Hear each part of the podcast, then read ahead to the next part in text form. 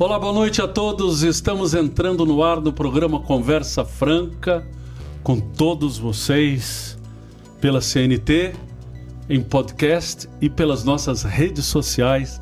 Vocês que acompanham Haroldo Martins e Alexandre Amaro. Boa noite, Alexandre Amaro. Boa noite, Haroldo Martins. Boa noite a todos que estão aí sintonizados conosco, né? Tanto pela CNT quanto nas nossas redes sociais.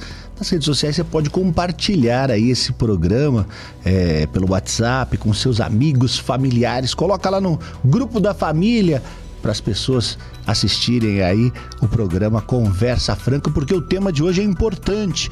Nós vamos falar sobre ansiedade. Olha só, queremos dizer a vocês que nos acompanham pela televisão que a legislação eleitoral ela determina aos pré-candidatos da eleição desse ano de 2022 que eles saiam da televisão, saiam do rádio em 30 de junho. Portanto, depois de 30 de junho, a partir de 1 de julho, eu e o Alexandre não estaremos mais é, até as eleições no rádio e na televisão, porque é, é a legislação eleitoral por causa do nosso trabalho, para que vocês estejam avisados e saibam que o programa de sábado, 8 horas da noite, na CNT, as nossas participações, as nossas orações durante a programação, durante o dia, todos os dias. É, o último dia será 30 de junho, por causa da legislação eleitoral das eleições. Depois que a gente desaparecer da televisão, você já sabe. Não fique triste, porque depois a gente volta. É verdade. Depois do dia 2 de outubro, né? É, podemos voltar aí 2 de outubro. Você sabe que 2 de outubro é o dia do meu aniversário de casamento? É mesmo? 2 de outubro. Exatamente. 2 de outubro agora eu faço 29 anos de casado. 29. Parabéns. 29, 2 de outubro. Parabéns. Esse mês eu tô completando 37. 37, é. 37 anos de casado. Graças ah. a Deus, né? É um exemplo, é um exemplo para nós somos um exemplo. Não que a gente goste de trazer para nós isso, mas o nosso casamento é um exemplo para pessoas. Por isso que nós defendemos a família.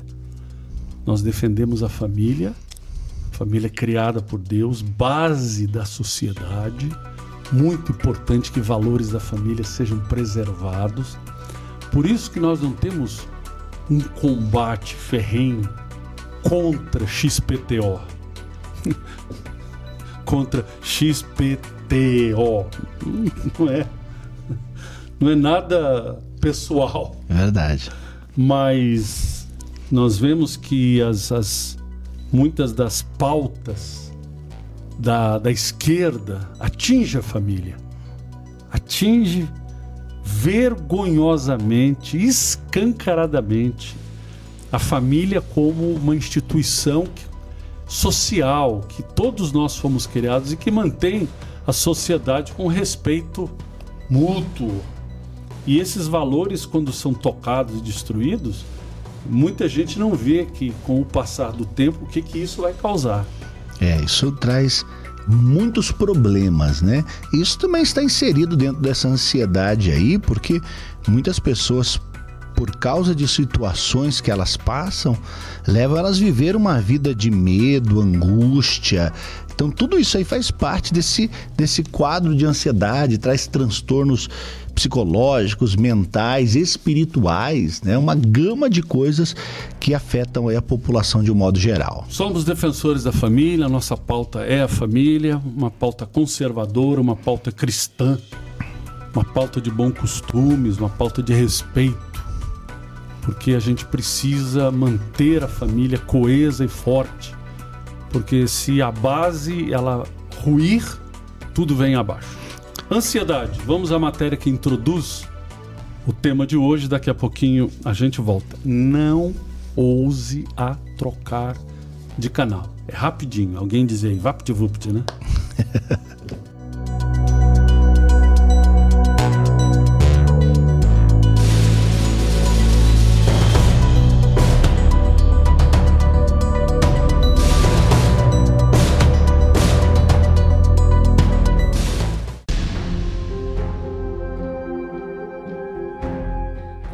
pode até não perceber, mas praticamente para todos os lados que você olha, há alguém que sofre com esse transtorno, especialmente aqui no Brasil.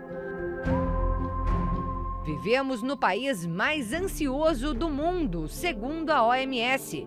A doença já atinge 18,6 milhões de brasileiros. Entre eles está esta jovem que postou um vídeo em uma rede social no momento em que passava por uma crise. Eu começo a chorar do nada, de repente, e a minha respiração fica difícil. Eu sinto um aperto muito grande no peito. Esta outra que afirma sofrer não apenas de ansiedade, mas também de síndrome do pânico, também mostra em vídeo seu desespero. Gente, é muito ruim sentir isso. Foi a pior coisa que aconteceu na minha vida, foi adquirir ansiedade síndrome do pânico. Doenças que não escolhem idade, sexo, raça ou classe social. O tratamento para ansiedade normalmente é feito por meio de terapia e medicamentos controlados. Mas, segundo a ciência, seria mais um transtorno sem cura, que já atinge quase 10% da população brasileira e que, em meio à rotina cada vez mais agitada em que vivemos, parece estar cada vez mais perto de mim e de você.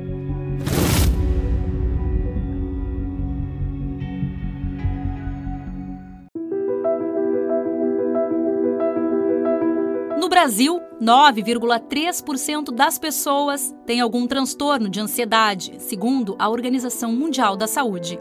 Este número é três vezes maior do que a média do resto do mundo. 264 milhões de pessoas no mundo inteiro são atingidas pelo transtorno de ansiedade. 18 milhões delas são brasileiros. A Organização Mundial da Saúde publicou em seu relatório sobre a saúde mental que mulheres tendem a ter uma propensão maior aos riscos de desenvolver transtornos mentais, pois quando adoecem, a mulher tem dificuldade em aceitar o diagnóstico, porque não consegue sair do lugar de cuidadora imposto pela sociedade para ser aquela que precisa de cuidados. Crianças que passaram por abuso ou negligência têm um risco duas a três vezes maior de sofrer com transtornos mentais na adolescência ou na fase adulta, segundo especialistas. De acordo com um estudo da americana Universidade Harvard, sujeitos com os quadros graves e agudos levam em média sete anos para buscar o auxílio de um profissional de saúde. Nos casos em que os sintomas são mais leves e duradouros, essa demora pode se arrastar por 16 anos. Esse desperdício de tempo valioso faz o quadro evoluir para enfermidades ainda mais sérias, como o alcoolismo e a depressão. Para ter ideia, estima-se que de cada cinco pacientes depressivos, quatro deles tiveram ansiedade lá no início. Muito bem, de volta, tema ansiedade e a matéria-tema diz assim: ansiedade é um termo geral para vários distúrbios que causam nervosismo, medo, apreensão e preocupação. A ansiedade é uma reação que todo indivíduo experimenta diante de algumas situações do dia a dia, como falar em público, expectativa para datas importantes, entrevistas de emprego, vésperas de provas, exames de saúde entre outras. É o, é o sofrer por antecipação, né? É. A pessoa começa só de pensar naquilo, o corpo dela já reage. É, começa a suar frio, a mão começa a ficar gelada, o, os lábios perdem a cor, mexe com a pessoa, né? Mas a partir do momento em que passa, passa a prejudicar a saúde da pessoa e, e, e, e trazer transtornos, aí a coisa passa da medida. Tudo demais é veneno, né? É, tudo demais faz mal. Contudo, algumas pessoas vivenciam esta reação de forma mais frequente e intensa, o que a gente acabou de falar em outras palavras, né? Que pode ser considerada patologia e comprometer a saúde emocional. Aí vem a ansiedade associada ao medo. Né? É, de acordo com o DSM-5, né, o Manual de Diagnóstico e Estatística dos Transtornos Mentais, os, os transtornos é, de ansiedade incluem aqueles que compartilham características de medo e ansiedade excessivos e perturbações comportamentais relacionadas. Isso quer dizer, a partir do momento em que há uma ansiedade, né, é, de alguma coisa ou em relação a alguma coisa que vem junto com medo é, e está causando perturbação do comportamento, então essa ansiedade que todo mundo pode ter um pouco, mas sem ser prejudicial, é, passa a ser então algo ruim que pode abrir portas para a, a depressão, pode abrir portas para o, o, o sentimento de inferioridade, o complexo, sentimento de não realização. E o senhor sabe que algumas pessoas, tratando-se disso, elas já perderam grandes oportunidades na vida por medo de andar de avião, medo de viajar. Pessoas que tinham até jogadores de futebol que perderam a sua carreira porque tinham que viajar e o medo era tão grande, mas tão grande que não conseguiam, não conseguiam ir. A pessoa trava de tal maneira, um medo tão exacerbado, tão grande que a pessoa não vai por nada. Você imagina, Alexandre, o seguinte: você vê uma formiga a olho nu, é, você vê uma coisa minúscula. Né? É o que ela é, ela não te causa nenhum medo, ela não te causa nenhuma diferença de comportamento quando você vê a realidade sua do tamanho dela. Mas imagina você colocar aquela mesma formiga e você olhá-la através de um microscópio. Então você não verá a realidade da coisa, você verá o tamanho daquilo que você provocou pelo aparelho que você usou. Então é não é a realidade, mas é como você está vendo. E muitas vezes você não precisa de um aparelho microscópio para como você está vendo fora da realidade. Você que cria aquela realidade, passa a ser a sua realidade. Então aquela, aquela formiga é um monstro. Porque, porque quando você olha é. uma formiga realmente é. pequenina e você olha no microscópio, é uma coisa assustadora. Porque o bichinho é feio. o bichinho é meio, parece aqueles filmes de Hollywood. É, e ela fica, fica grande, né? Imagina isso juntando várias ali, é, é de causar pânico. Exatamente. Aí é o pânico que numa pessoa normal não é, não, não, não quer dizer nada, mas pela forma com que aquela pessoa está vendo, pela realidade dela, causa o pânico, causa ansiedade, causa dor de barriga, causa diarreia, causa desmaio, causa queda de pressão. Em quantos elevadores nós entramos todos os dias? É. Vamos a um prédio A, B, C ou D. Quantas pessoas não saem de casa por medo de elevador?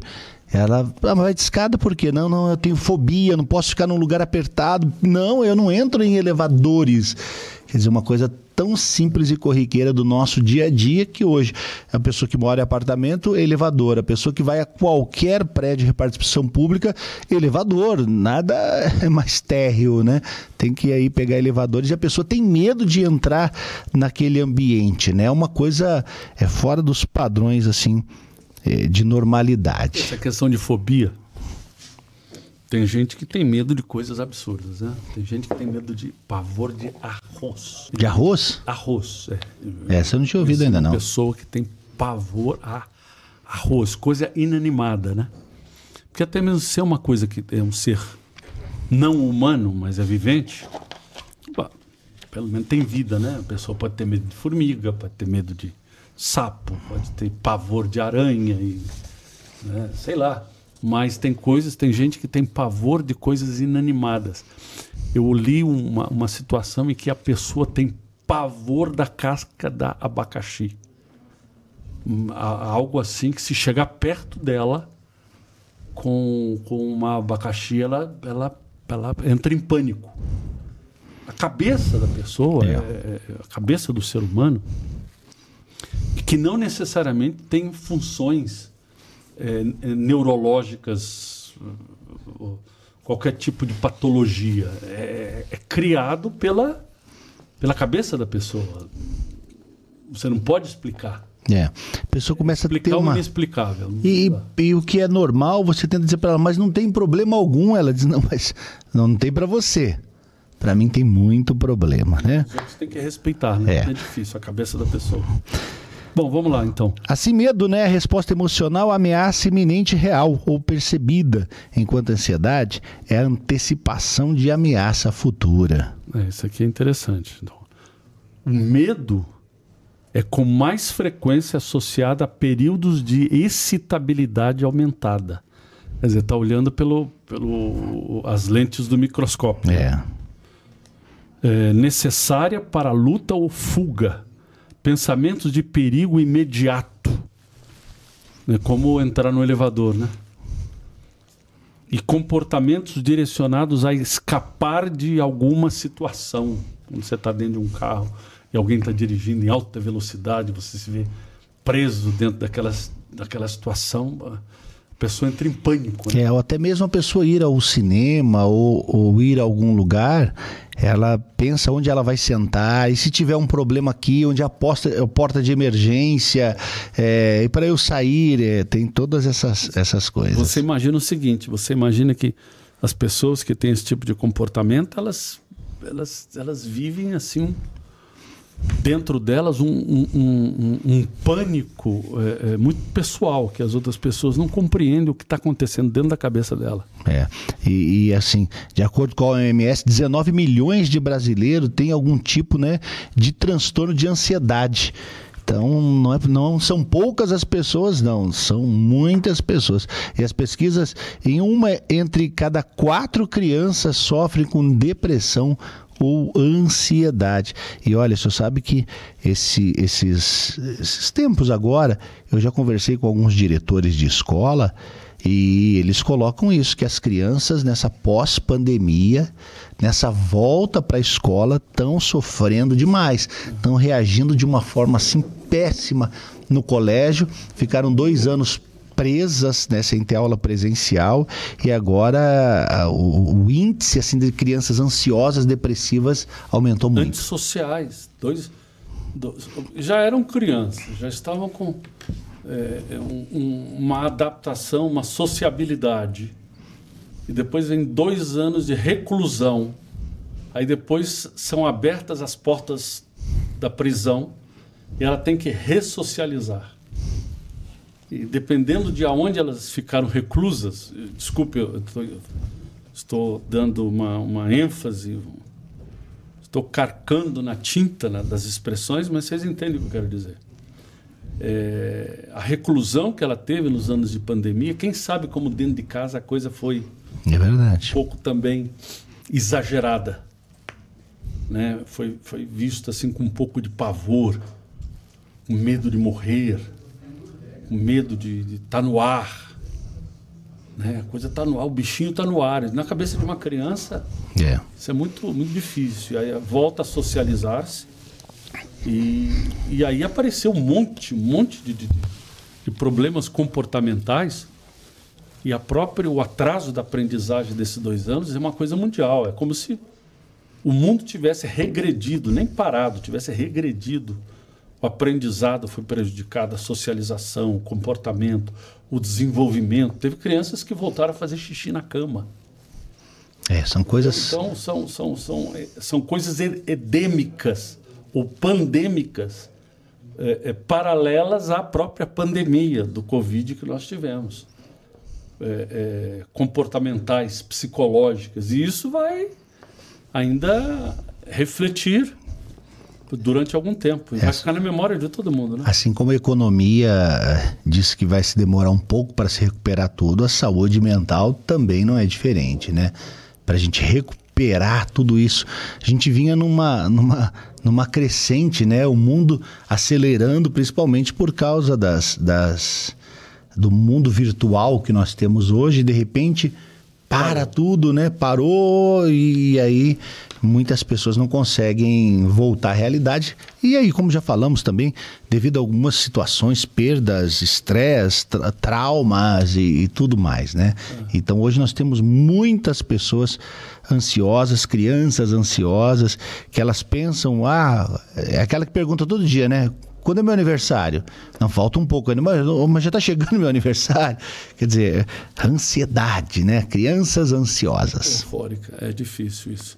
Bom, gente, o tema do programa é ansiedade. A gente está tendo aqui uma conversa legal. A gente espera que o que a gente conversa. E eu tenho ouvido pessoas dizer: olha, eu tenho aprendido muito com o programa de vocês, legal, o programa de vocês é diferenciado, porque como a gente faz a programação dentro da, da programação da CNT, que é a programação da igreja, a maior, a, maior parte do tempo. E, e, e, como nós somos da igreja, o, o, o programa não tem o assunto é, é, é estritamente, estritamente né? religioso, uhum. espiritual, como o programa da igreja. Mas é um programa de tema aberto para que a gente possa ter uma audiência mais diversificada e as pessoas dizem, a gente tem aprendido muito. A gente fica feliz com isso. A gente não quer ser chato. Né? Pena que na CNT hoje é o último, né? É o último? é, hoje é o último, né? É, devido à legislação, nós estamos aí com o último programa saindo do ar. Tá bom, é o último mesmo. É. E... Não chore, não chore. É. Mas continua seguindo a gente aí nas redes sociais, porque tem muita coisa aí nas nossas redes sociais, né? Muito trabalho sendo feito o aí. O fato de ser o último programa e a gente vai sair do ar, isso quer dizer que está chegando a hora. A batalha, a missão, a luta, é isso aí. E precisamos de todos engajados num propósito, né? O propósito reino, propósito da fé. Nós vamos ao intervalo, a gente já volta encerrando, tá chegando aí, acho que estamos pertinho da hora já. Uma pesquisa feita com 490 mil brasileiros constatou que quase metade dos trabalhadores já teve crise de ansiedade. A Clarissa também sofre com ansiedade desde a infância, mas o diagnóstico só veio na vida adulta. Já passou por tratamento clínico, faz terapia, usa remédios e hoje em dia cuida até da alimentação para controlar as emoções. Mas nem sempre foi assim. Minha mãe tinha que tomar muito cuidado, né, sobre tudo que ela me contava. Então, viagem, eu não poderia saber com muita antecedência, senão eu ficava sem dormir. Sempre roí unha por conta da ansiedade. Na adolescência, comecei a fumar muito cedo e sempre tive problema com sobrepeso por conta da ansiedade, né? Eu descontava essa ansiedade na comida. A ansiedade é responsável pela maioria das fobias, como o medo de avião, medo de elevador, e toque, o transtorno de obsessão compulsiva. Tem ainda a ansiedade generalizada, uma preocupação excessiva com áreas da vida, como família e trabalho. Foi esse distúrbio que afetou a Giovana. A jovem youtuber que quase tirou a própria vida por causa desse estresse exagerado e de toda a dor que a ansiedade generalizada provoca. Giovana faz tratamento psiquiátrico e toma remédios. Uma jovem que já carrega uma bagagem pesada, mas que não quer desistir. E que a vida nunca mais seja cinza igual foi para mim. Mas a ansiedade ainda é um adversário que precisa ser driblado. Ela tem consciência que não está curada, mas entendeu a importância de tentar viver um dia de cada vez ao máximo. Bom, estamos de volta, já caminhando para o final do programa. Nosso último programa antes de sair do ar por causa da legislação. Primeiro de julho já não podemos estar no ar. Esse é o último sábado. É, eu estava lendo aqui, ó, é, ouvir música ajuda a relaxar, extravasar, expressar, dançar, celebrar, interiorizar, descansar. Ainda mais no Brasil, onde a narrativa social é o cotidiano, é sempre em cima da música. O Brasil tem um, o brasileiro tem uma musicalidade muito grande, né? Ela é um elemento terapêutico por excelência. É algo medicinal e sem contraindicações. Quando foi a última vez que você curtiu a sua música preferida? Música é um negócio muito legal. É. A gente aconselha, ouça música, né? Prática de Acompanhe. esporte, né? Prática de Isso é esporte. uma coisa assim. é, é, Procure a Rede Aleluia, né? Onde você, onde você mora. A programação da Rede, da Rede Aleluia o dia inteiro. é. As mensagens, as palavras. Mas é isso, música. Aqui no Paraná, Esporte. 93.3 FM, né? A pessoa Curitiba, pode ouvir né? aqui em Curitiba. É, Curitiba, 93.3 em região metropolitana e, e em todo o Paraná também tem ali a Rede Aleluia. Rede Aleluia. Procure aí. E música é interessante, esporte, natação, jardinagem, cozinhar, coisa que não seja estressante, que seja prazerosa, cultivar flores. Torna-se até um, um hobby para a pessoa, né? É, o crochê, tricô, conversar com as vizinhas, focar. Você tá falando aí crochê, tricô, os mais jovens falam assim, onde é esse aplicativo que baixa? que eles muitas vezes não sabem o que é o crochê e Pergunta pra tricô. né? avó o que é tricô e crochê, elas vão falar pra vocês. É verdade. Costurar. Agora, ó, isso chama atenção, né? Segundo dados da Anvisa, no Brasil, a venda de calmantes chega na casa de 123.500 caixas por, Por dia. São mais de mi- 5.144 caixas por hora. Somente Somente, no no Brasil. É um número elevadíssimo, né? 5 mil caixas. Paliativo. Tudo dia. paliativo. E enriquecendo a indústria farmacêutica. É. Essa, essa é uma... Olha, nada contra a indústria farmacêutica, quer dizer, nada contra. Tem um monte de coisa contra. Mas eu quero dizer que não, não é uma perseguição pessoal. Mas ó, melhor do que a indústria farmacêutica está aqui na tela. ó. É. Deus, olha só. Buscar a Deus faz toda a diferença na vida de uma Esse é pessoa. o melhor calmante. É, com, com ansiedade, é verdade. né? E amanhã, nove e meia, nós vamos ter uma reunião da família nesse local, independente da sua religião. Mas se você anda gastando muito dinheiro com calmantes, remédio, calmante, remédio, remédio, calmante, se acaba. Ansiolítico, antidepressivo, um remédio para dormir e o outro para acordar, né? É, pessoas tomam um remédio que é um tranquilizante, ela dorme. Quando ela está acordando, ela tem que tomar outro para despertar. despertar. É difícil viver assim. É, olha aí, gente. Venha buscar a Deus, ó. Amanhã, nove e meia da manhã, nesse local. João Negrão, é, 1510, com o Bispo Rafael Cavina, 9 e meia da manhã aqui em Curitiba, né? Fica aí o nosso templo da Universal e em todas Universal. Você que nos assiste aí de qualquer parte do estado do Paraná ou pela internet, você está nos assistindo aí em qualquer lugar do mundo, aonde tem uma Universal domingo, é esse dia muito especial de buscar a Deus. Bom, gente, um abraço para todos vocês que assistem a gente pela CNT.